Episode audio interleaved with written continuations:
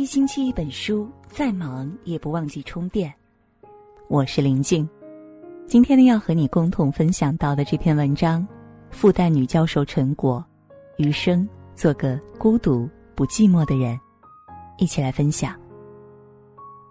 前不久，一段孤独的视频火了。什么是孤独？孤独是从人群中偷来的享受，它优美生趣，是精神的自由。视频中，这个留着短发、手插裤带的摩登女郎侃侃而谈：孤独的人到底有多好？孤独才遇至美。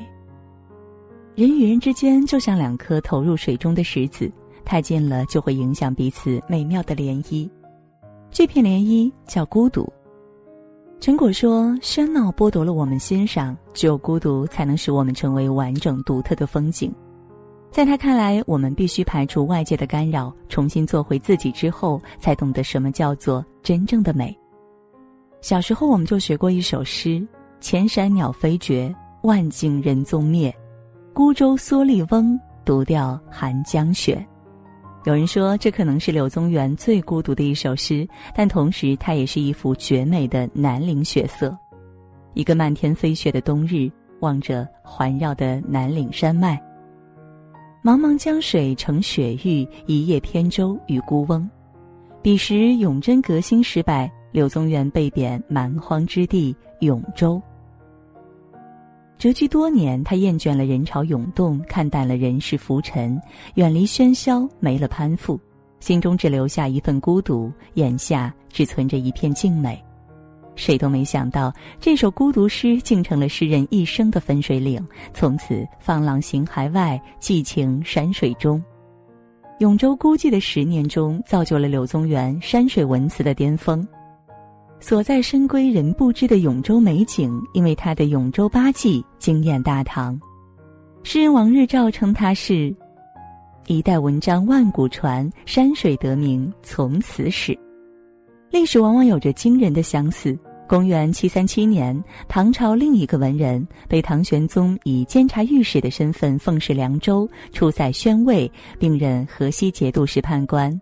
他叫王维。通俗的说，他也是被排挤出朝廷，贬至蛮荒，心中苦闷却无人可诉，于是干脆远离朝中尔虞我诈，只是一心赏景写诗。当他来到居延，忽然发现眼前的一切竟是如此壮美，提笔写下四十字，那便是名篇《始至塞上》。那句“大漠孤烟直，长河落日圆”，每每读来都是一幅壮丽的边塞画卷。文字的俊美，写的正是文人的孤独。蒋勋曾在《孤独六讲》中写道：“你做孤独的自己，你才懂得什么叫真正的美。”当你不需要跟别人打交道时，才能跟自己打交道。美从来不是匆忙，而是一个人的清寂。一个唯有孤独的时刻，方能遇见至美。孤独才能自知。陈果说：“人在很多时候，时间并不属于自己。和同学朋友在一起，时间属于大家的；上班的时候，时间属于工作的；下班回家后，时间属于手机和电脑的。”你的时间可能属于任何人，却唯独不是你自己的。汉字中“忙”字拆开是心亡。当一个人忙到没有一点自己的时间，心就死了。一个心死之人，如何能自由自在的享受生活呢？余华曾在《在细雨中呼喊》里告诉自己：“我不再装模作样的拥有很多朋友，而是回到了孤独之中，以真正的我开始了独自的生活。”一百多年前，法国画家保罗·塞尚也做过类似的选择。一八九五年，在绘画界历经十五年默默无闻，已经五十六岁的塞尚终于获得了世人的认可。令人没想到的是，他没有留在巴黎享受成功的甘甜，他回到了故乡埃克斯隐遁下来。他选择远离蜂拥而来的追捧，每天独自背着画架行走在故乡的小路上。塞尚说：“孤独对我是最合适的东西。孤独的时候，至少谁也无法来统治我了。”余生十一年，他将孤独融进了生命，洗尽铅华，用时间自由记录山野、村庄、树林，创造了后期印象派的恢宏画卷。叔本华说：“只有当一个人孤独的时候，他才可以完全成为自己。谁要是不热爱孤独，那他就是不热爱自由，因为只有当一个人孤独的时候，他才是自由的。孤独不是被迫的选择，孤独是理想者追求如我所示的生活方式。人只有在有时间去孤独的时候，他的精神才是自由的，才能保有真正的自我，享受自如的生活。梁实秋先生说：“人在有闲的时候，才最像是一个人。”大概也就是这个意思吧。孤独才可生趣，孤独者消费自我，从自我找到快乐，像一个源源不断的宝藏。寂寞者消费外界，从廉价的社交找到快感，受他人喜怒哀乐的干扰。很多人误把孤独和寂寞的无趣划等号，相反，孤独者恰恰是极其有趣、极丰富的人。林语堂说：“孤独两个字拆开，有孩童，有瓜果，有小犬，有文莺，足以撑起一个盛夏傍晚的巷子口。孤独者的内心早已活成一片世界，一草一木，一言一行，无不散发着趣味。”复旦大学教授陈果说起他在复旦读书的时候，班里有一个有趣的同学，他每天结束课业出了复旦，并不忙于社交，而是随便跳上一辆公交车，手里拿着本子记录沿途所有他不曾见过的商店、修理铺、车站、超市、路口，他都乐其所得。几年下来，上海的大店小铺、街头巷尾烂熟于心。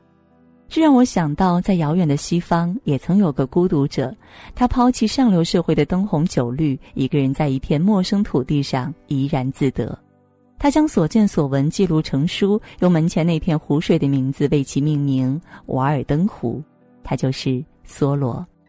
他曾在书中写道：“有一种孤独的乐趣，让人享受，在瓦尔登湖阅读、耕种、垂钓、写作，独自生活，或是独自漫步湖畔。”洗刷掉都市的喧嚣，追求内心的平静充虚。朱国平说：“无聊者自厌，寂寞者自怜，孤独者自足。”有时候世界并不无聊，只是我们无趣。现在很多人，他们无法体会孤独的趣味，却得了寂寞的病，四处追赶廉价的社交。一群寂寞的人在一起，还是寂寞。人只有学会和自己相处，才会和世界相处。只有自己活得生趣，世界。才能变得有趣。曾经有一个修行者在山里修行了很多年。有一天，一个王子去山里找到了修行者。王子说：“你一个人在这山里修行，是不是很孤独寂寞？”修行者回答：“我本来孤独却很快乐，但是你来了，我就不快乐了，觉得寂寞了。”王子不解地问：“为什么？”修行者说：“你没来，我与万物同在。”你来了，我就要与你说话，暂时与万物分开，得到你一个人，我却失去了一切。陈果说：“孤独是自我世界的独处，是自我体系的完整。孤独者表现出来的是一种圆融的高贵。修行者摒弃了外界的喧嚣，才获得内心的富足。而世人只知道向外寻求，缘木求鱼。”王阳明说：“五性自足，不假外求。一个人能够从自己找到所需要的满足。”那它本身就是一个丰富的宝藏。很喜欢加拿大作家翁达杰在《一轮月亮和六颗星星》里写的一句话：“你相信孤独，也相信隐退，你浪漫得起，因为你自给自足。余生，愿我们都能做一个自给自足人，享受孤独却不寂寞，不累于生活，不迷失自我。”好了，今晚和大家分享到的文章呢，就到这儿了。感谢大家的守候，别忘了在文章的末尾给我们点个好看喽。晚安，好梦。是雪花一片一片的飘进眼眶，是火花一明一灭的不肯绝望。叫双手吐气，躲进记忆的酸草里。依赖成瘾了的你，身在何方？是误会一寸一寸的镌刻成伤，是倔强一呼一吸的不做无恙，勉强自己体谅缘分那像柳絮，一起风就不由分说各自飘